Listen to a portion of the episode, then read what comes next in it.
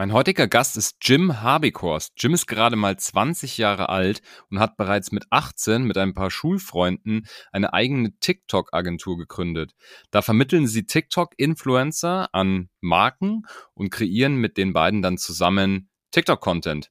Das läuft relativ erfolgreich. Er ist auch Vertreter der Gen Z, hat mir also natürlich auch sehr, sehr wertvolle Einblicke in das Denken der Generation Z gegeben. Ich freue mich auf jeden Fall aufs Gespräch. Geh mal gleich rein. Let's go. Behind the Sea, der Atreus Podcast. Ich bin Franz Kugelum, Direktor bei Atreus und im Behind the Sea Podcast blicken wir gemeinsam hinter die Sea-Level-Bühne. Jim, herzlich willkommen im Podcast. Ja, vielen Dank für die Einladung. Freut mich sehr, dass ich, dass ich hier sein darf. Ja, wir hatten schon ein ganz cooles Vorgespräch gerade, deswegen freue ich mich jetzt auf die nächsten Themen. Vielleicht starten wir erstmal, was du gerade machst. Du bist ja Co-Founder bei Hype Makers.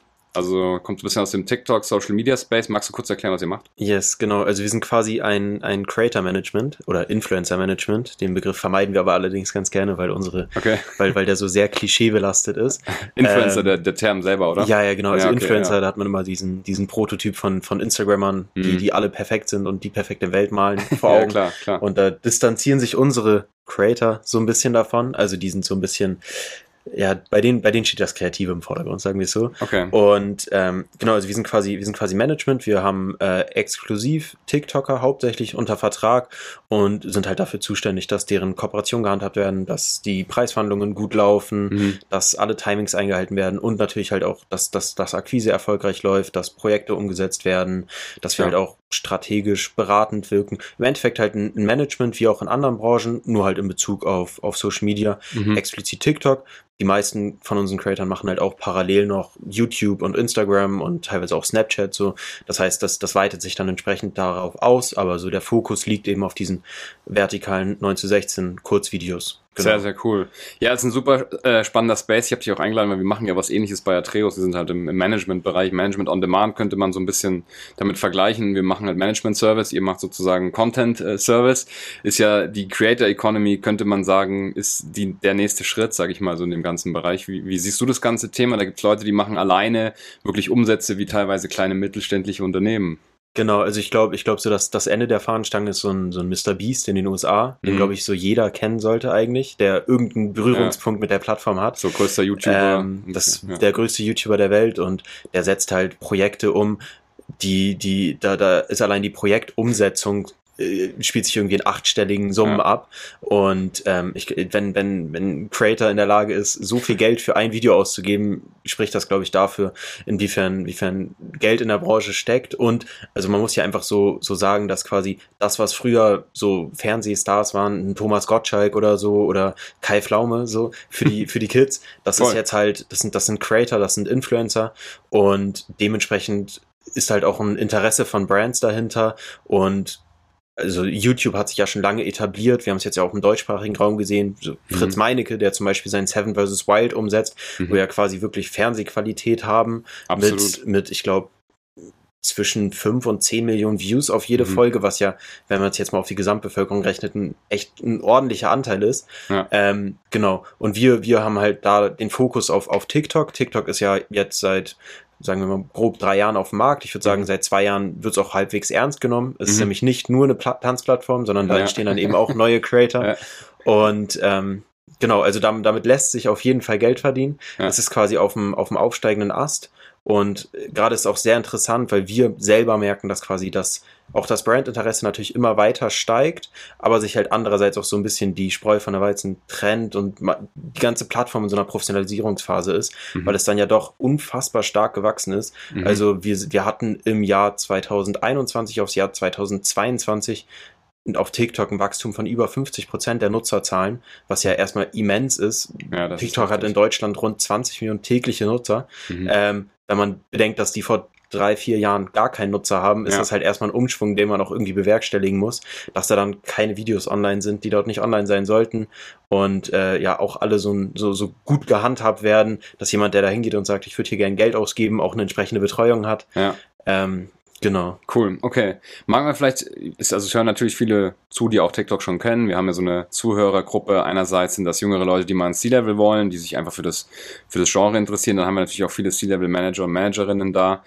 Vielleicht für die Leute, die im Social Media Bereich nicht ganz so bewandert sind, mach, mach mal kurz den Unterschied zwischen vielleicht TikTok, Instagram und Facebook sind ja vielleicht so die größten. Twitter vielleicht noch, das ist hier im deutschen Raum nicht ganz so groß, aber Facebook war ja so erstmal Text first. Ja, man hat da erstmal mich mit Freunden verbunden und hat dann so Textpassagen gepostet, was man gerade so macht, so ungefähr war es ja früher. Dann später Bilder, dann kam Instagram, Instagram hauptsächlich Bilder, später dann auch Videos und dann kam TikTok, so Video First, würde ich mal sagen, als, als Plattform. Genau. Aber wie, wie differenziert sich das? Kannst du da ein bisschen sagen? Also, Ähm, TikTok? Also im Endeffekt, das, du hast es eigentlich schon mal relativ gut angeschnitten. Also es gibt so, würde ich sagen, soziale Medien, Mhm. äh, in denen eher so der Austausch zwischen den Nutzern im Vordergrund steht. Da Mhm. würde ich halt mal so Twitter, Facebook, Instagram, äh, grob, vielleicht auch noch Snapchat Mhm. ähm, so einordnen von den, von den großen. Natürlich sowas wie WhatsApp ist halt eher Messenger, aber auch ein soziales Medium, ne? Ähm, und, und dann gibt's, würde ich sagen, so Videoplattformen, die eher auf Konsum ausgelegt sind. Okay. Ähm, und das sind halt YouTube und TikTok, wobei man sagen muss, dass die Grenzen da fließend sind. Ne? Also ich, bei, bei Twitter gibt's mittlerweile auch vertikale Videos, Hm, Vi Videoinhalte bei Facebook auch. Instagram sowieso. Instagram hat vor zwei Jahren gesagt, wir wollen eine Videoplattform werden. Hm. Da haben sie jetzt den Rückzieher vor drei Monaten gemacht und sagen, oh, wir konzentrieren uns doch wieder auf Fotos so. Ähm, weil, also Instagram hat ja in, in, in der Vergangenheit erfolgreich kopiert, die Stories von Snapchat, die Mhm. DMs von Snapchat Mhm. ähm, und, und, und dachten jetzt halt auch, oh komm, kopieren wir mal die TikToks von TikTok. Ja. Das hat auch geklappt, aber halt nicht in dem Umfang, wie sie sich's gewünscht hätten. Das, dementsprechend würde ich sagen, Instagram am ehesten soziales Medium. Auf TikTok kann ich auch mit Freunden interagieren und da gibt's dann auch Mhm. Freundesaccounts, die dann Videos von sich posten und so weiter. Aber ein Großteil der Nutzer sind wirklich stille Nutzer, die halt ähm, die, die einfach Videos, Videos sich tagtäglich reingucken, dadurch den, durch die Mhm. For You-Page swipen, ähnlich wie bei YouTube, würde ich sagen. Also der, der Fokus Okay. liegt klar darauf, dass, dass die Leute dort ihre Zeit verbringen. Mhm. Ähm, und das zeigt sich auch in der Nutzungsdauer. Ne? Also wenn wir es jetzt mal vergleichen, Instagram hat eine tägliche Nutzungsdauer von so im Schnitt 20 Minuten, Pi Mhm. mal Daumen, plus Okay. minus. Äh, TikTok hatte 2022 eine Nutzungsdauer von 95 Minuten pro Nutzer. Ne? Also ja. so, das, das ist knapp das Fünffache. Mhm. Und äh, da zeigt sich halt auch so ein bisschen der Unterschied im Nutzerverhalten. Ne? Mhm. Ja, das heißt, die Leute konsumieren eher so ein bisschen wie auf YouTube. Ne? Man schaut sich dann wirklich Content an, irgendwie so eine Stunde, so wie man Netflix vielleicht eine Stunde guckt. Das können dann vielleicht die Leute, die nicht so wirklich mit TikTok sich äh, identifizieren oder damit groß geworden sind, halt nicht so ganz verstehen. Aber auf Instagram updatet man sich vielleicht mal kurz durch über die Leute, denen man Genau. folgt und seine Freunde und dann Man wieder. guckt halt so, was, was haben die Freunde gerade gepostet, Mhm.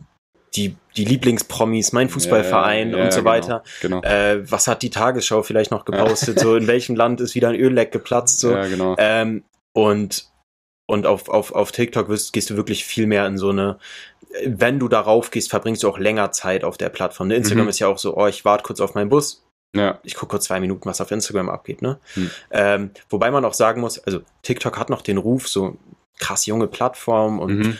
man muss auch sagen, der Fokus der Plattform ist schon noch, ist schon noch die Gen Z, sind, sind die jung, jungen Leute unter 25. Aber äh, mittlerweile hat TikTok jetzt gerade einen neuen Bericht rausgegeben, jeder dritte Nutzer, der sich bei TikTok anmeldet, ist über 40. Okay. Ähm, das heißt, da, da ist es so, das, da, das durchbricht auf jeden Fall so die Generation. Und man sieht auch so, je nach Content, der hochgeladen wird, wie die Zielgruppen variieren. Ne? Mhm. Also wir haben teilweise Content Creator, die haben die Zielgruppe von Ü30 hauptsächlich. Ja. Und ähm, andere, andere haben nur, nur 16-Jährige, so nach dem Ja, Motto. okay, ne? cool. Ja, können wir da ein bisschen mehr reingehen? Was sind denn so für euch, äh, bei euch so für Leute? Du hast gesagt, Fokus ist auf TikTok, also ihr habt wahrscheinlich hauptsächlich TikToker und TikTokerinnen, oder? Genau, also wir haben, wir haben Stand jetzt äh, 24 Creator unter Vertrag, Okay. ähm, von denen jeder einzelne TikTok macht. mhm. Und ähm, da würde ich sagen, der Fokus, also was wir haben, sind quasi äh, quer durch die quer durch die Bank eigentlich fast alles. Mhm. Ähm, wir haben aber, wir bilden aktuell so verschiedene Units, dass man sagt, man hat Fokusgruppen, in denen man sagt, okay, guck mal, ihr geht contenttechnisch eher in die Richtung Comedy. Das heißt so, wir handhaben euch in einer Gruppe. Mhm. Ähm, was wir haben, ist das größte Techniknetzwerk auf TikTok. Das Cool. ist also Okay. Technik ist ja eine sehr kleine Nische, die aber einen sehr großen Bedarf von Brandseite aus hat, weil Mhm. jedes Jahr kommt neues Handy raus, Kopfhörer, Mikrofone, alles, Ja, womit wir im alltäglichen Alltag, ähm, womit wir im Alltag irgendwie, irgendwie konfrontiert sind. Und da haben wir quasi das größte Te Techniknetzwerk auf TikTok. Ähm, Cool. Da haben wir eine Unit, die besteht aus neun Creatern Mhm. und dann streut sich das alles so ein bisschen, ne? Über DIY, Leute, die irgendwie zeigen, wie sie ihr Zimmer umbauen, Mhm. ähm, Lifestyle, Leute, die einfach die Kamera im Alltag anschmeißen und mal sagen, ey, guck mal hier, den, der Döner war eine 7 von 10, so Ja. nach dem Motto. ähm, oder auch irgendwie so Storyteller. Wir haben zum Beispiel Venice ist ein, ist ein, ist ein ganz junger Typ, der, der lädt Videos hoch, wo der so Biografien erzählt in kurz, in, in der Cool. kurzen Zeit und jetzt, äh, keine Ahnung, zum Beispiel dann die, die Biografie von Michael Jackson und Mhm. der kriegt es halt ganz gut transportiert, das heißt Mhm. auch Storytelling Klar. und so weiter. Also es ist, es ist schon sehr, sehr divers. Ähm, wir legen aber im Kern auf jeden Fall, also Reichweite ist nicht alles, sondern man muss erstmal die Reichweite im Verhältnis zur Zielgruppe sehen. Also wen spreche ich damit ab an? Mhm. Ähm, also 1000 Views sind nicht 1000 Views, weil wenn, wenn die Gesamt, wenn ich damit 50 Prozent meiner potenziellen Zielgruppe erschließe, dann sind 1000 Views ganz schön viel. Ja. Wenn es nur 0,00001 Prozent sind, dann ist ganz schön wenig so. Ja. Und dementsprechend messen wir das so ein bisschen und dann natürlich auch die Qualität des Contents. Also Reichweite ist nicht alles, sondern inwiefern lässt sich das vermarkten? Machst du nur Views auf, äh, das, das, das kennt man ja, die Leute sind, sind auch geil auf den Skandal, keine Ahnung. Klar. Verhältst du dich komplett werbeunfreundlich, gehst du durch eine Fußgängerzone und gibst fünf Leuten Gehfehler, dann geht das Video natürlich viral, weil die Leute es lustig finden. Da kriegst du aber keine Brand platziert so. Und ähm, danach evaluieren wir so ein bisschen, wer dann im Endeffekt auch wirklich relevant für uns ist. Und ähm, teilweise gehen wir auf die Creator zu und teilweise bewerben sich auch Creator bei uns, Cool. schreiben uns dann auf Instagram an oder schreiben uns eine Mail und sagen, ey, guck mal hier, das ist mein Profil, schaut doch gerne mal rüber, vielleicht bin ich interessant für euch. Mhm. Ähm, man muss aber auch sagen, dass wir nie alles so vom Status quo abhängig machen, sondern manchmal halt auch so Entwicklungspotenzial geben. Ne? Also so, ey, Okay. guck mal, dein Status quo ist nicht so cool, aber wir sehen Potenzial, wir sehen auch Ambitionen bei dir.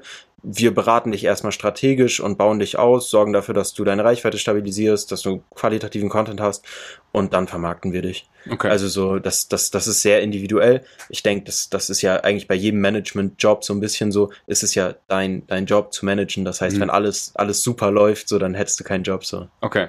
Das heißt, als Content Creator ist man bei euch, ähm, ähnlich wie man auch als Interim Manager oder Managerin bei uns ist, weil man sich halt auf das Eigentliche konzentrieren will, in eurem Fall Content Creation und halt keinen Bock hat auf Rechnungen schreiben, Akquise und Projektmanagement und lauter solche Sachen, oder? Genau.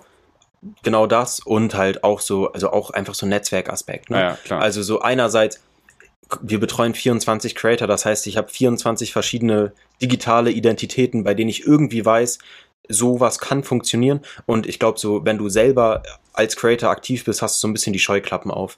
Dass du halt nicht, nicht nach rechts und links schaust, sondern sehr viel Mhm. mit dir selber beschäftigt bist. Und da Mhm. können wir halt so ein bisschen, bisschen die Augen öffnen. Und wir haben halt ein Netzwerk aus Agenturen, mit denen wir zusammenarbeiten, ein Netzwerk aus, aus Brands, mit denen wir direkt zusammenarbeiten, wo natürlich halt auch einfach ein, ein viel höheres Volumen zustande kommt. Und auch so dieser Aspekt Upselling, ne? Also so, wenn ich, wenn ich zu Apple gehe und ich kaufe mir ein MacBook, kaufe ich mir vielleicht auch noch eine Hülle und dann kaufe ich mir vielleicht auch noch ein Ladekabel.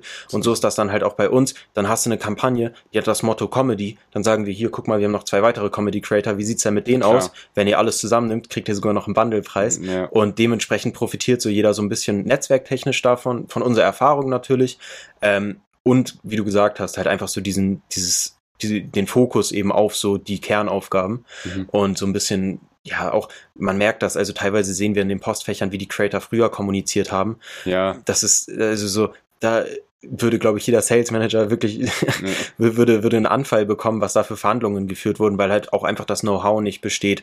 Was kann ich überhaupt nehmen an Preisen? Das wollte ich gerade sagen. Ähm, also so, wir haben natürlich so ein bisschen die Marktkenntnis, was das angeht. Dass wir Mhm. wissen, ey, die Reichweite, die Zielgruppe, das kannst du verlangen mhm. bei der Qualität. Und ähm, wir, wir können natürlich auch, wir haben die geilere Verhandlungsposition, weil so, wenn du dann mit dem Creator direkt telefonierst, kannst du den schnell auf den Preis festnageln. Wenn wir da sind, dann können wir mal schön die Ro Rolle des Managers spielen, nach C5 Minuten nochmal zurückrufen, ah, ja, jetzt habe ich Rücksprache gehalten, Ja, können wir genau, das und genau. das machen.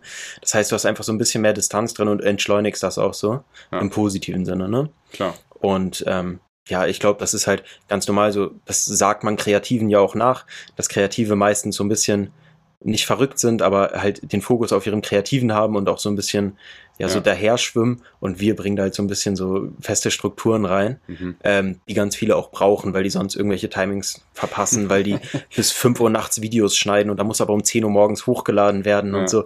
Das würden die halt alles nicht hinbekommen, wenn da nicht jemand ist, der da mit dem Finger, mit gehobenem Finger steht und sie sagt, ey, Okay. konzentriere dich auch mal darauf. Ja, geil. Okay, also tipptopp. Und die Kunden kommen zu euch und haben meistens dann halt irgendwie eine, eine Kampagnenansatz. Sind die schon vorher auf TikTok eingeschossen oder kommen die manchmal auch zu euch oder wenn ihr akquiert und die sind erstmal noch so, nee, TikTok. Genau, also wir haben äh, teilweise wenn Anfragen über Agenturen kommen, dann sind die Kunden meistens schon auf TikTok. Wir haben aber auch immer mal wieder direkte Anfragen. Ne? Mhm. Also ich kann dann jetzt zum Beispiel wir wir verwalten Sparhandy, Okay. verwalten wir auf auf TikTok den den den Firmenchannel Mhm. und Sparhandy also beziehungsweise Mobile Zone. Ähm, die kamen auf uns zu und meinten, ey, guck mal hier, ihr habt doch so viele Technik-Creator, Ja. habt ihr nicht Bock, vielleicht TikTok für uns zu machen? Dann haben wir uns mit denen zusammengesetzt, einen Workshop gehalten, denen auch erstmal erklärt, wie, wie funktioniert dieses Ökosystem TikTok überhaupt. Ja. Und ähm, genau, machen jetzt seit vier Monaten für die TikTok.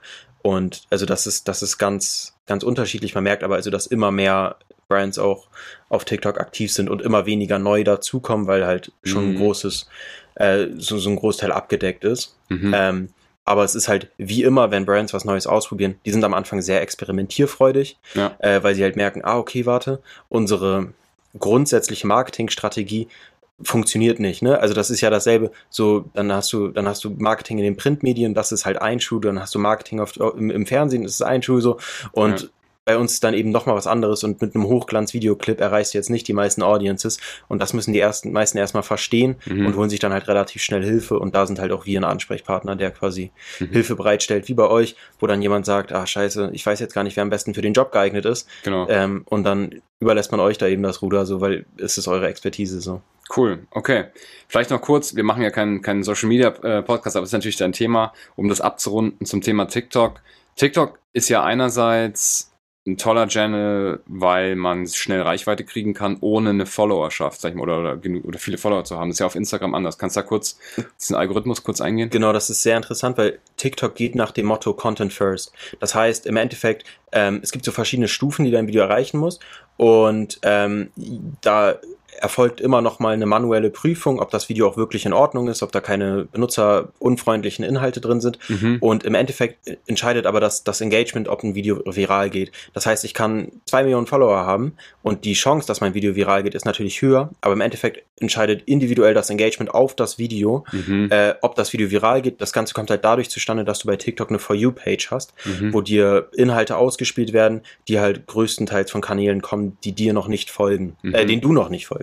Mhm. Und dementsprechend kann ich jetzt, also du hast es ganz oft, dass irgendwelche Accounts mit ihrem ersten Video viral gehen, weil die halt einen mega lustigen Clip posten. Ja. Ähm, und dementsprechend hast du halt auch, du hast, du hast einerseits natürlich Content Creator, die hochladen, aber du hast auch ganz normale äh, Personen, die dann irgendwelche Edits hochladen, zum Beispiel, keine Ahnung, äh, Weltmeisterschaftsfinale, Messi, wie er den Pokal hochhebt, dann filmt das halt schnell jemand ab, postet das auf TikTok, war halt der Erste, dann liken die Leute das, weil sie sich denken, oh geil, Messi, Messi ist Weltmeister Ja. und dann checkt der Algorithmus das, oh, das Video ist interessant für die Leute und spielt es aus, obwohl der Nutzer vielleicht gar keine Follower davor hatte. Und was auch sehr interessant ist, was dadurch halt zustande kommt, ist, dass jeder Nutzer selber evaluiert, ob er das Video gucken will oder nicht. Bevor er das ganze Video überhaupt gesehen hat oder wirklich weiß, was für ein Inhalt in dem Video steckt. Mhm. Bei YouTube ist ja so, ich habe eine habe eine Hook oder auch bei diesem Podcast, ich habe eine Hook, die Caption, die catcht mich erstmal. Mhm. Vielleicht noch eine Beschreibung, dann sage ich, oh, das ist was für mich und dann klicke ich das an und dann bringe ich erstmal so ein grundsätzliches Commitment mit, mit was halt was halt den Inhalt betrifft. Mhm. Bei TikTok ist das halt anders, weil der Algorithmus spielt mir aufgrund meines Nutzungsverhaltens Videos aus und ich entscheide quasi erst, wenn ich das Video gerade sehe, ob das für mich interessant ist. Mhm. Und das macht halt einerseits ist die Challenge für eine Brand extrem schwierig, sich dort quasi in diese Videos einzufügen, die auch wirklich angeguckt werden. Und andererseits muss halt jeder Creator in jedem Video wieder eine gute Hook haben, einen guten Einstieg ins Video, damit die Leute dranbleiben. Weil man kann sich das so denken, meistens auch, also so, du siehst in den Creator Insights, siehst du, woher die Views kommen. Und meistens sind es 90, 95 Prozent der Views, die von der For You-Page kommen. Okay. Und nur 5 Prozent der Views so im Schnitt kommen wirklich von Leuten, die das Profil in der Suche eingeben, auf das Profil gehen und sich dann das Video angucken. Mhm. Das heißt, du hast so eine sehr, also du Mhm. hast, du hast eine sehr eindeutige, ein sehr eindeutiges Nutzerverhalten und dementsprechend kann jeder Reichweite generieren. Mhm. Jeder muss sich aber auch anstrengen, ständig Reichweite zu behalten. Und es ist nicht so wie auf YouTube, dass du dann 300.000 Abonnenten hast, die Mhm. sich jeden Sonntag auf das neue Video freuen, sondern du musst halt wirklich jedes Mal neu abliefern. Ja. Und ähm, das, das ist so der grundsätzliche Unterschied in der Nutzungsdauer. Das Positive daran ist aber, dass der Nutzer gar nicht merkt, wenn er sich Werbung anschaut. Also wenn er, wenn er es wegswiped, dann swiped er es weg, weil es uninteressant ist. Aber wenn er es sich anguckt, dann guckt er es sich gerne an. Mhm. weil er nicht gezwungen wird. Ich kann jedes Video wegwischen. Mhm. Äh, und dementsprechend ist auch, also bei aktuellen Umfragen ist TikTok quasi die Plattform, auf der Nutzer Werbung am positivsten wahrnehmen. Mhm. Weil einerseits der Algorithmus spielt mir natürlich Werbung aus, die auch für mich relevant ist, Mhm. wie auf jedem anderen sozialen Medium auch, aber ich kann eben selber entscheiden, ob das für mich interessant ist und Mhm. der Werbetreibende ist darauf angewiesen, sich dem Format der Plattform anzupassen, weil sonst wird's gar nicht erst geguckt. Ja. Und das ist halt anders als bei, bei YouTube. Dann habe ich zwei 5-Sekunden-Clips von meinem YouTube-Video und ich bin gezwungen, mir die anzuschauen. Genau. Und ich will es ja eigentlich auch gar nicht. Ich Bei TikTok nicht. ist es ja so, ich will ja Content kriegen und ich bin das auch gewohnt, dass Content von anderen Creatoren kommt, die ich ja gar nicht kenne. Genau. Da kann ja auch Werbung dazwischen sein. Und das ist eben, das ist eben sehr interessant und ich glaube, das wird auch in Zukunft für Brands immer interessanter, wenn es wirklich darum geht, so ich will mich, ich will, ich will wirklich eine Identität etablieren, ne? Ich, Mhm. ich will mich, ich will mich wirklich nachhaltig vermarkten.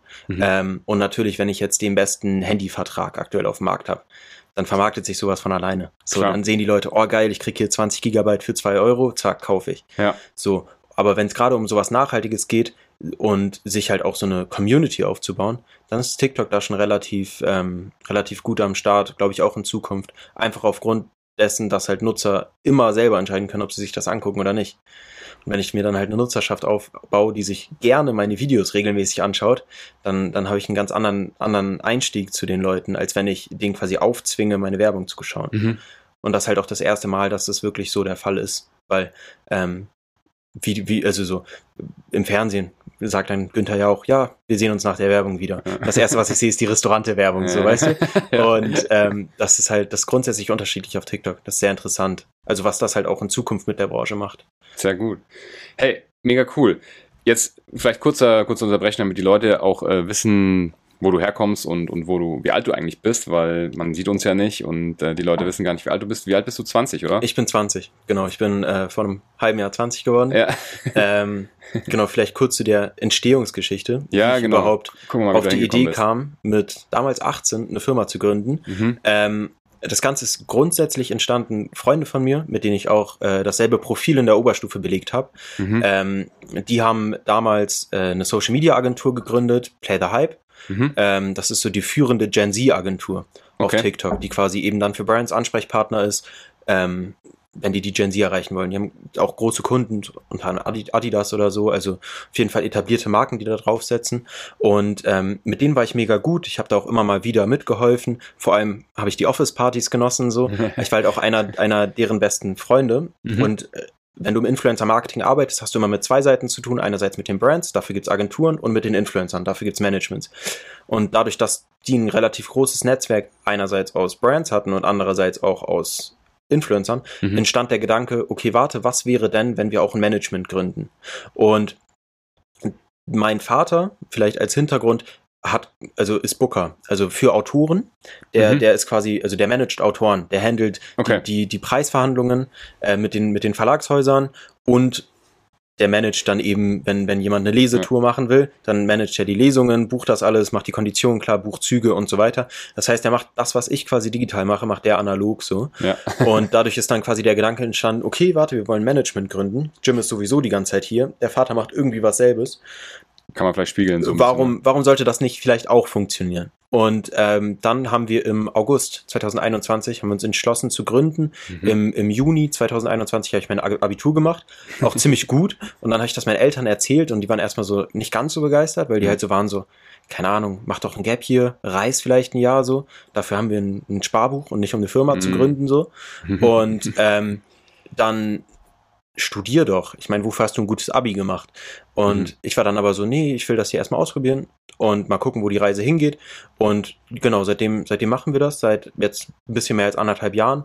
Und es wächst so Step by Step. Wir haben angefangen damals mit drei Content Creatern, die wir unter Vertrag haben und jetzt haben wir eben 24. Mhm. Damals war ich alleine, jetzt sind wir sechs Mitarbeiter so. Also so, es ist so eine, Voll so eine, gut. so eine ständige Entwicklung, Ja. die sich quasi zeigt. Gerade in den le- letzten so sechs, sieben, acht Monaten hat sich ordentlich nochmal was getan. Mhm. Und 2023 ist jetzt auch so ein Spinning Year, ne? Mhm. Also so, dass man sagt, okay, wir haben eine gewisse Größe erreicht, wo wir irgendwie relevant werden. Ja. Und andererseits haben wir aber halt auch so, also so ein Netzwerk, was, was wirklich, also wir, wir haben Verpflichtungen, ich habe Mitarbeiterkosten, so Klar. davor, davor war es natürlich so, wenn ich am anderen Ende sitze und ich mir mal monatlich eine 100, 100er weniger auszahle, so, dann bin nur ich damit konfrontiert. Jetzt hast du halt eine Verpflichtung, Gehälter zu zahlen, eine Office-Miete zu zahlen und so weiter. Und das ist natürlich irgendwo ein Druck, den ich aber grundsätzlich halt sehr positiv empfinde, weil ich bin so ein Mensch, ich habe schon immer nur unter Druck funktioniert. Okay. Also beziehungsweise ich funktioniere auch so, aber unter Druck funktioniere ich besser als sonst. Okay. Und äh, natürlich nur unter positiven Druck so.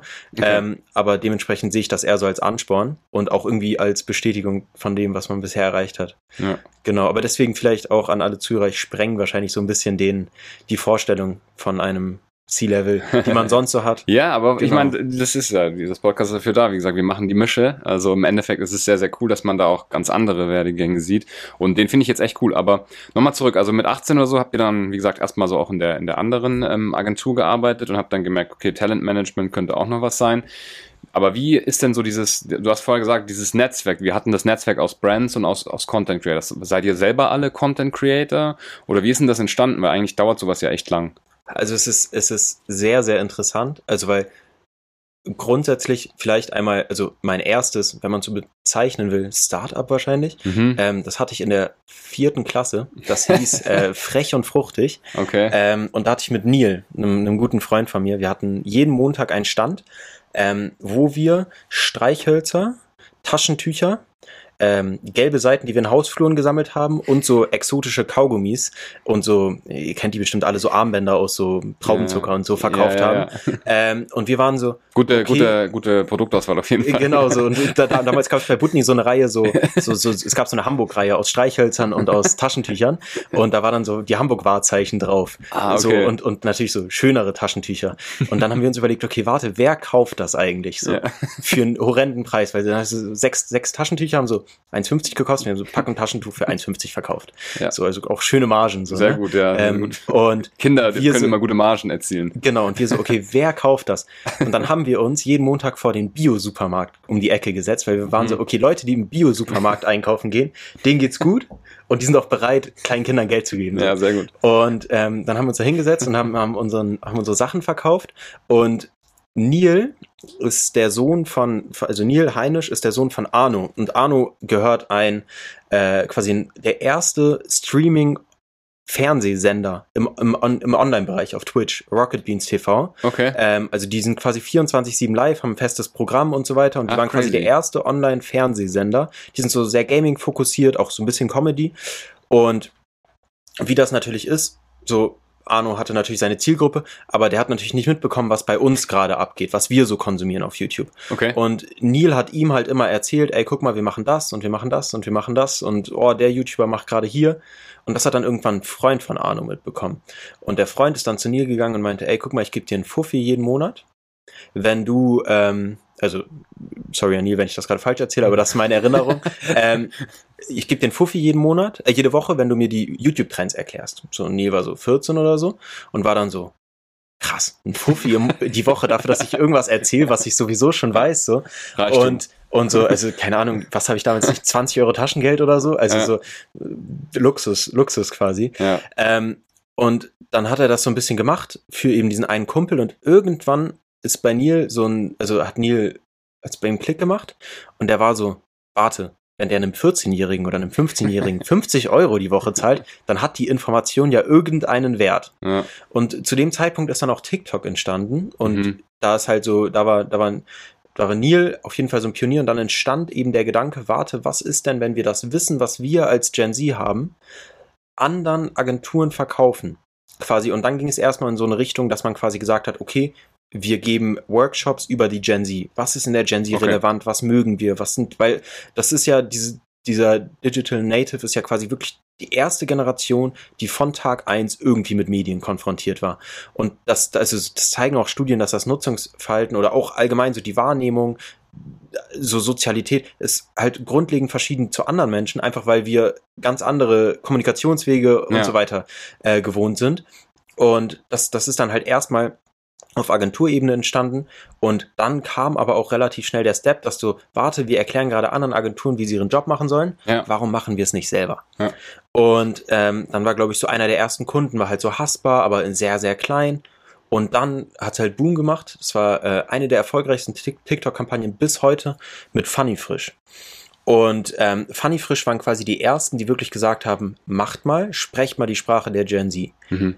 Die kenne ich sogar, also die, die, den, den Clip. lasst, lasst, Ja. lasst, und, und dann haben, haben, haben die halt mit Funny Frisch Community Management ist das Stichpunkt, das quasi Videos kommentieren und so weiter Mhm. und haben Videos kommentiert in Jugendsprache und aktuelle Trends aufgefasst und ich glaube, ihr kennt das dann, wenn einmal im Jahr die Tagesschau die Jugendwörter Ja. und dann denkt sich ein Großteil der Bevölkerung, Das, Alter, was ist das? Was, so, keine Ahnung, Sass, woher kommt das? Mhm. In welchem Zusammenhang ist das entstanden, so? Ja. Und, ähm, da hat halt Funny Frisch dann eben gesagt, okay, macht ruhig mal, so kommentiert. Und dann war eben Funny Frisch in der Hinsicht Pionier, dass sie gesagt haben, ey, wir kommentieren Videos in Jugendsprache, plus wir erstellen Clips, die auf die Jugend ausgelegt sind. Und das ist halt extrem viral gegangen. Mhm. und ähm, war eben damals im Jahr 2020, wenn mich nicht alles täuscht, auch von TikTok auserkoren Deutschland der Best Case. Okay. Und das ist dann halt so der Türöffner gewesen, Mhm. dass dann viele Brands gekommen sind. Das war lustigerweise noch während der Schulzeit. Also die, die Jungs haben das damals vom Schulhof gemacht. Neil, Jakob, gut, ja. Bela, Joshua und Keron. Und ähm, ich war quasi ständig so, ständig so dabei. Es stand auch mal im Raum, ob ich auch noch mitmache. Und ähm, ich habe mich dann aber erstmal noch auf die Schule fokussiert und dann haben wir eben nach dem Abitur die Idee mit dem Management in Angriff genommen. Und dadurch, dass dann halt eben schon ein bestehendes Agenturnetzwerk war, zu Creatern und so ein Anfangsvertrauen, weil also so, sind wir ehrlich, wenn jetzt irgendein 18-Jähriger sagt, ja, ich wäre ganz gern dein Manager, was hältst du davon so, dann ist das in erster Linie So. so, so, so Ja, okay. ist jetzt nicht die erste Person, der ich mir Vertrauen schenken würde. Ja. Und dementsprechend ist damals, ist damals dieser, äh, die Idee entstanden und dann haben wir auch gegründet. Und von dem Tag an habe ich dann aber auch quasi, also die Geschäftsführung übernommen und bin halt quasi, ähm, hab, hab, hab, da, hab das Ding selber aufgebaut. Also die Jungs haben natürlich netzwerktechnisch ein bisschen supported und ähm, das hier, Shoutout an Bela, der, der kümmert sich um alles, was so Umsatzsteuervoranmeldung und so ein, so ein Gedöns. Alles, wichtig. alles, alles, was du in der Schule nicht lernst. so nach wichtig. dem Ja, so ist es, ja. Und ähm, genau, aber ansonsten quasi so alles, was so strategisch geht und so, ähm, mache ich seitdem und dadurch ist das entstanden und läuft jetzt auch immer noch. Sehr aber das cool. vielleicht so als äh, so als Loop. Ja. Genau. Mein ist sehr, erster sehr richtiger cool. Job war dann übrigens Pizzabote. Das heißt, irgendwann Ah, will ich, okay. will ich, will ich, will ich eine Biografie schreiben mit der Floskel. Äh, Vom Pizzabote zum, äh, zum Agentur. ja, ja, irgendwie so, irgendwie so. Ja, ich, ich kann, das, wir haben unseren Titel schon gef gefunden, sozusagen, für das Podcast jetzt. Stimmt. Für, für, die, für die Episode. Äh, ja, also mega coole Geschichte. Man hat, sieht man, ich sehe das sehr oft bei, bei Leuten, die eine eigene Firma haben und gegründet haben, die, die hier im Podcast vor, vorbeikommen. Die sagen immer, ja, man hat halt immer einen, einen Referenzkunden gehabt, wo man es einfach richtig gut gemacht hat und von dort aus, von dort hat man sich irgendwie rumgehangelt. Also du brauchst am Anfang gar nicht unbedingt so ein gutes Netzwerk, sondern es geht einfach darum, eine Sache zu kriegen und die halt einfach zu rocken. Habt ihr jetzt in dem Fall auch gemacht. Sehr cool. Hey, gehen wir mal so ein bisschen auf, auf, auf dich persönlich ein. Wie sieht denn bei dir so ein Tag aus? Und zwar so auch so mit dem Hintergrund, du hast jetzt Abi gemacht, du studierst jetzt nicht, du bist jetzt direkt irgendwie von, von der Schulbank in so ein Unternehmertum reingestolpert. Würde mich mal interessieren, wie du das handelst, weil Unternehmer hat man immer so zwei Bilder im Kopf. Entweder ist es jemand, der so Tag und Nacht arbeitet und irgendwie nur seine Sache macht oder ähm, ja, irgendwie so, das ist so das Standardbild, glaube ich. Wie, wie sieht denn so ein Tag bei dir aus? Genau, also grundsätzlich, das wandelt sich immer weiter, ne? Mhm. Weil also so Klar. man professionalisiert sich immer weiter und Klar. es entsteht auch so eine so eine zunehmende Ernsthaftigkeit. Am Anfang habe ich habe ich lustigerweise noch, ich habe parallel äh, sehr lange äh, Nachmittagsprogramm an an Brennpunktschulen geleitet. Okay. Ähm, so Hausaufgabenbetreuung wie? ja, also ich habe ich habe Oder? ich früher lange Zeit geboxt Mhm. und ähm, Im ich hab, Verein oder, oder? genau im, im Verein Okay. ähm, und ähm, äh, habe dann Box-AGs an Brennpunktschulen Ah, okay. gegeben. Und ähm, da habe ich dann am Anfang noch parallel gearbeitet, Mhm. ähm, um halt quasi die finanzielle Last auf die Firma nicht zu groß zu halten. Habe dann Mhm. aber auch relativ schnell gemerkt, okay, der Zeitaufwand wird hier schon zu groß, das geht sich nicht Mhm. mehr aus. Okay. Habe mir dann, glaube ich, zwei Monate nach Gründung das erste Gehalt ausgezahlt. Und, und Nicht so sei, schlecht, sei, ja. sei, sei, damals noch, äh, damals noch Minijobber. Mhm. Ähm, Das, ja. und ähm, genau, mittlerweile dann nicht mehr Minijobber. ähm, aber damals, damals würde ich sagen, da hat noch so ein bisschen die Ernsthaftigkeit gefehlt und ich habe das am Anfang so ein bisschen mit dieser, mit so einer Schulmentalität gemanagt. Mhm. Also ein bisschen so mit so einem, so, okay, die Hausaufgaben gebe ich halt am letzten Tag ab und so weiter. Und ich setze mich halt den Abend vor der Klausur hin und lerne, weil ich war immer so ein Mensch, wo das alles immer noch gerade so geklappt hat, ähm, beziehungsweise so, ich hatte einfach Glück, das Bildungssystem hat mir dann die Karten gespielt. Und da habe ich aber relativ schnell gemerkt, so funktioniert das nicht, weil du bist hier jetzt nicht mit Leuten, die hier sein müssen, sondern die hier sein wollen und die halt auch ihren eigenen Hustle haben. Und im Endeffekt musst du einfach der sein, der einen Ticken härter arbeitet beziehungsweise der es halt besser macht als die anderen. Was nicht heißt, dass du von morgens bis abends verkopft da drin sitzen musst, sondern dass du halt eben einfach so ein bisschen auch neue Denkwege hast, neue Handhabungen und so, äh, mit denen du dich quasi einfach von den anderen abhebst. Und ich bin jetzt nicht der, der übertrieben, also ich bin jetzt nicht der Musterunternehmer, wie er wahrscheinlich im Buch steht. Also mein Wecker klingelt nicht um 6.30 Uhr und ich mache erstmal einen Halbmarathon so. Ähm, ich ich habe aber auch gemerkt, je, also je, je, je schwerer quasi der, die, der Arbeitsaufwand wurde, desto wichtiger ist so eine grundlegende Routine. Mhm. Und ähm, was ich halt auf jeden Fall äh, mache, also ich versuche immer vor zehn im Office zu sein, ist wahrscheinlich mhm. für viele hier ähm, selbstverständlich, aber Kommt das auf an, wie lange du bleibst natürlich auch. Ne? Ähm, aber, ja. Genau, und dann das, das Bleiben ist dann so ein Ding, das, mhm. ist, das geht dann so lange, wie man muss, ne? außer mhm. du hast halt andere Verpflichtungen. Mhm. Und ich würde sagen, so meine Arbeitszeit variiert so zwischen neun Uhr morgens bis dann wirklich 23, 24 Uhr abends. Ja, ist natürlich ähm, tough, ja. Also teilweise ist es echt viel. Natürlich räume ich mir auch immer wieder Freiräume ein, wenn dann mhm. mein kleiner Bruder ein Konzert hat oder so, dann, yeah. dann bin ich da dann natürlich auch. Aber so mal grob gesagt, also man muss auf jeden Fall, also ich arbeite sehr viel, ich gucke aber, dass ich immer so eine Balance reinbekomme, dass ich quasi regelmäßig esse, was ja, was man teilweise einfach vergisst. Unterschätzt man. Und ähm, ich versuche auch so vier, fünf Mal Sport die Woche zu machen, mhm. einfach um quasi so mir so eine Entlastung zu schaffen und mhm. dann halt auch, also ich bin auch ein, also ich mache am Wochenende was, aber ich bin ein großer Fan davon, auch am Wochenende ein bisschen abzuschalten und mir dann halt auch mal Samstag, Sonntag auch mal feiern zu gehen, ne? Ähm, einfach um halt so einen Ausgleich zu schaffen, weil ich glaube, wenn man so zu viel am Arbeiten ist, dann verkopft man da drin auch. Und man ja. braucht immer wieder Distanz zu dem, was man macht, um halt auch so einmal so einen anderen Blickwinkel darauf zu bekommen. Und im Endeffekt, was ich mir halt auch immer sage, so, mein Job ist teilweise auch kreativ, aber halt auch so sehr, hat sehr viel mit Menschenkenntnis zu tun und sehr viel mit so Kommunikationsvermögen. Und Warum kann ich das gut? Weil ich extrem viel mit Menschen zu tun habe. Und wenn ich jetzt die ganze Zeit nur noch an meinem Schreibtisch sitze, geht das auch total mhm. verloren. Und im Endeffekt bin ich ja der, der ich bin aufgrund meines Umfelds und aufgrund der Sachen, die ich davor in meinem Leben gemacht habe. Und wenn ich das jetzt einfach alles wegstreichen würde und jetzt mich zu 100 Prozent nur noch aufs Unternehmen fokussieren würde, glaube ich, wäre das auch so ein bisschen kontraproduktiv. Also ich versuche mal so eine gewisse Balance zu halten. Muss aber auch sagen, dass natürlich, also es entsteht so eine, so eine Erfolgssucht und auch so ein Erfolgshunger, dass mhm. man quasi sagen will, okay, heute muss besser sein als gestern und wenn heute nicht besser war als gestern, dann fühlte sich das irgendwie nicht so geil an. Mhm. Und, und da, da, da rutscht man dann auch schnell in so eine Abhängigkeit rein. Klar. Aber ich versuche mir da quasi immer wieder so feste Strukturen zu setzen und dann auch ab und zu mal so ab einer gewissen Uhrzeit auch mal nicht auf mein Handy zu gucken und okay, ich muss jetzt um 22 Uhr abends nicht mehr antworten. So, mhm. ich kann das auch morgen früh machen. Ja. Ähm, Genau. Ich finde es ganz spannend. Ähm, also erstens, äh, wie du da mit 20 schon drin bist, so, weil wenn ich mich zurückerinnere, mit 20, da war ich so im Studium oder gerade so mit äh, Abi, zwischen Abi und Studium irgendwie drin.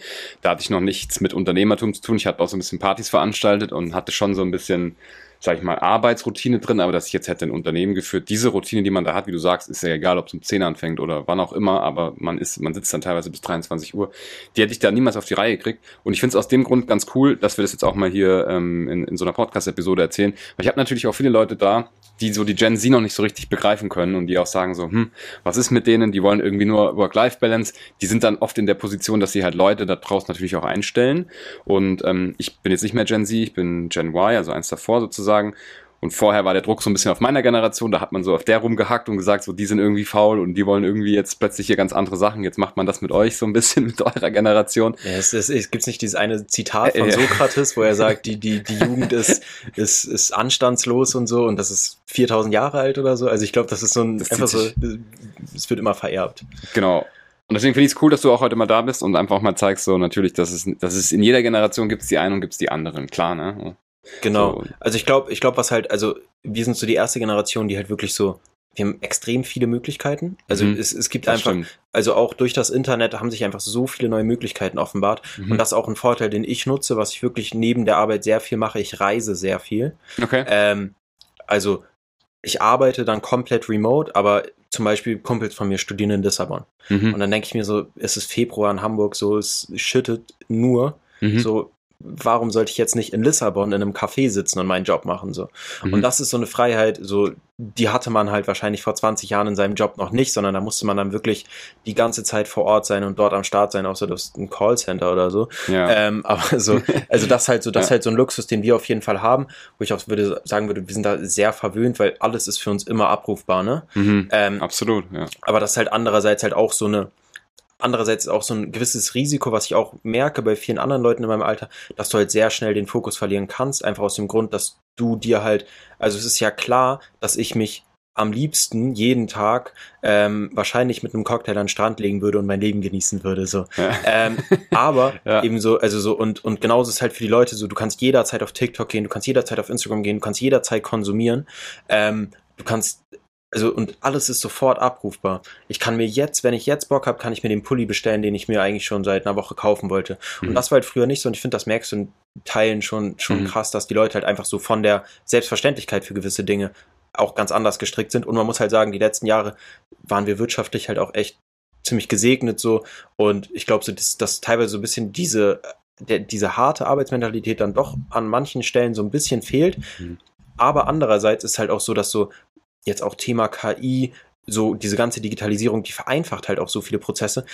Das heißt, du musst gar nicht mehr so hart arbeiten, mhm. wie du mhm. früher arbeiten musst, sondern musst halt vor allem smart sein. So. Ja, also ich finde, das sollte auch eigentlich das Ziel sein. Ne? Wir haben jetzt gerade so eine Zeit, auf der einen Seite, äh, auf der einen Seite von der Welt haben, hat man Krieg, so auf der anderen Seite der Welt versucht man irgendwie die letzte Effizienz aus so einem Unternehmen rauszuholen und ich hoffe ja, dass, sag ich mal, wir uns für die eine Seite entscheiden, irgendwann mal so einen guten Wohlstand reinkommen und durch die Technologie halt dann vielleicht irgendwann nur noch, weiß ich nicht, drei Tage oder vier Tage die Woche arbeiten müssen und den Rest können wir irgendwie freizeitlich uns gestalten, weil einfach Energie ist äh, unbegrenzt oder, oder weiß ich nicht, irgendwie so, man kommt halt gut zurecht ne, auf der Welt.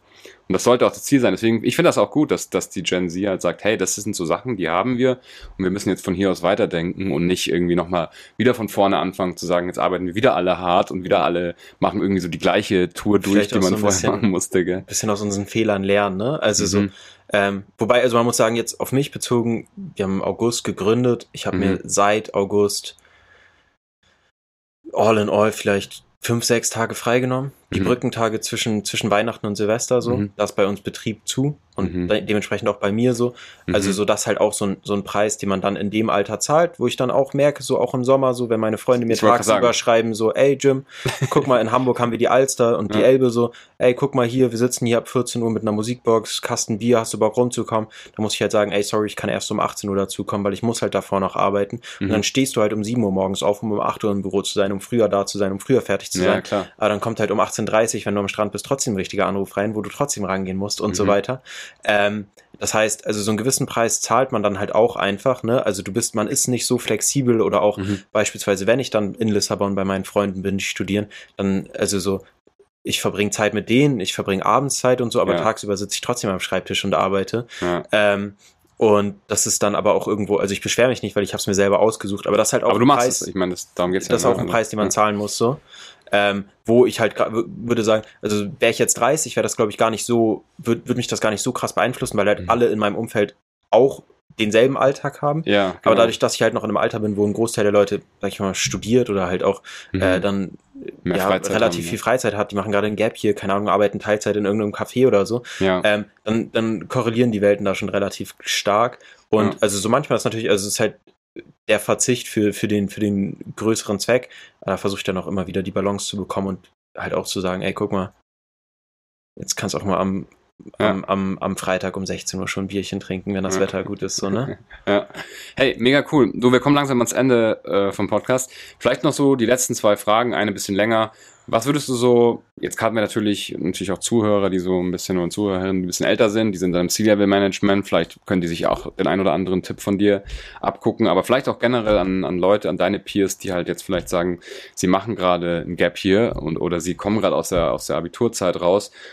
Du hast jetzt so früh gegründet, deine Eltern haben sogar gesagt, hey, guck doch erstmal, dass du studierst. Hast du da irgendwelche Tipps, wo du sagen kannst, ja, also im Endeffekt ist es, ist es, glaube ich, es ist wie bei allem, da haben wir auch früher vorhin schon drüber gesprochen.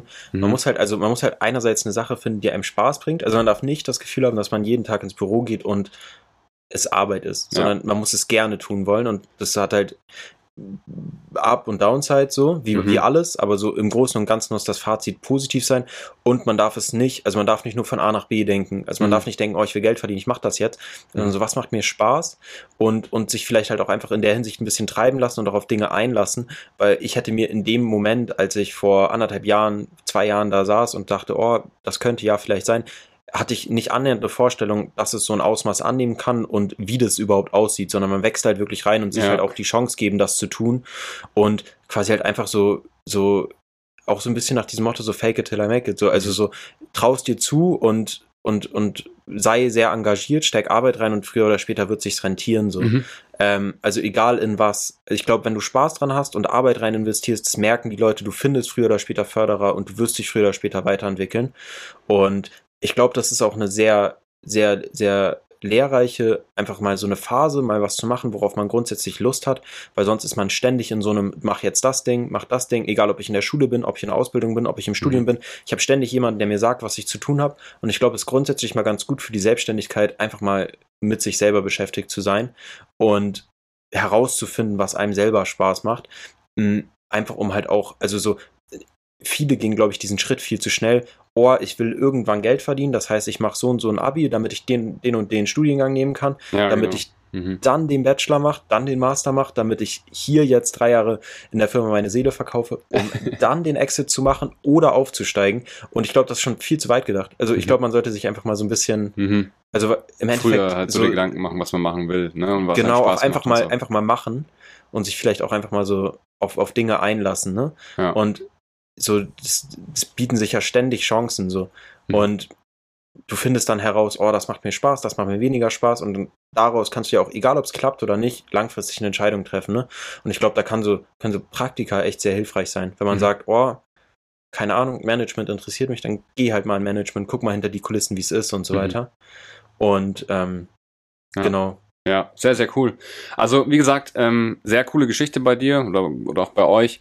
Äh, bin gespannt, wir bleiben auf jeden Fall in Kontakt. Wie kann man dich erreichen, wenn man mit dir in Austausch treten will? Äh, ja, ich glaube ich glaube auf LinkedIn auf jeden Fall sehr gut. Mhm. Ähm, ich glaube, meine Telefonnummer schreiben wir jetzt noch nicht rein. In die Shownotes ähm, dann, ja. Sonst, sonst natürlich, äh, genau, auf LinkedIn sehr gerne und sonst auch über, über unsere Website.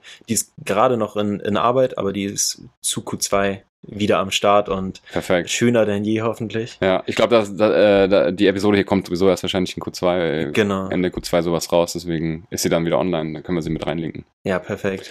Tip top. Hey, vielen Dank, dass du da warst. Ich fand es mega coolen Einblick einerseits in das Gründerlife von jemandem, der halt direkt so nach dem Abi reingekommen ist, auch für jemanden, der die Gen Z vertritt und natürlich auch noch mit dem Fokus auf TikTok und dem ganzen Creator-Thema bin ich sowieso ein Fan drüben, äh, drum, rede ich immer gerne drüber. Ich, ich hoffe, dass die Leute, die sonst hier so zuhören, heute auf jeden Fall auch was lernen könnten, auch wenn es ein bisschen exotischere Episode war.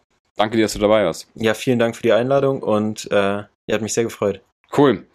Ja, wer jetzt noch zuhört, auf jeden Fall einen Kommentar da lassen oder eine Bewertung, je nachdem, auf welcher Plattform ihr das hier gerade seht. Wenn ihr solche Episoden wie mit dem Gym gerne regelmäßig im Feed haben wollt, dann abonniert auf jeden Fall den Kanal, dann kriegt ihr wöchentlich neue Episoden von Behind the Scene. Bis zum nächsten Mal. Jim, bis dann. Ciao, ciao. Ciao, ciao.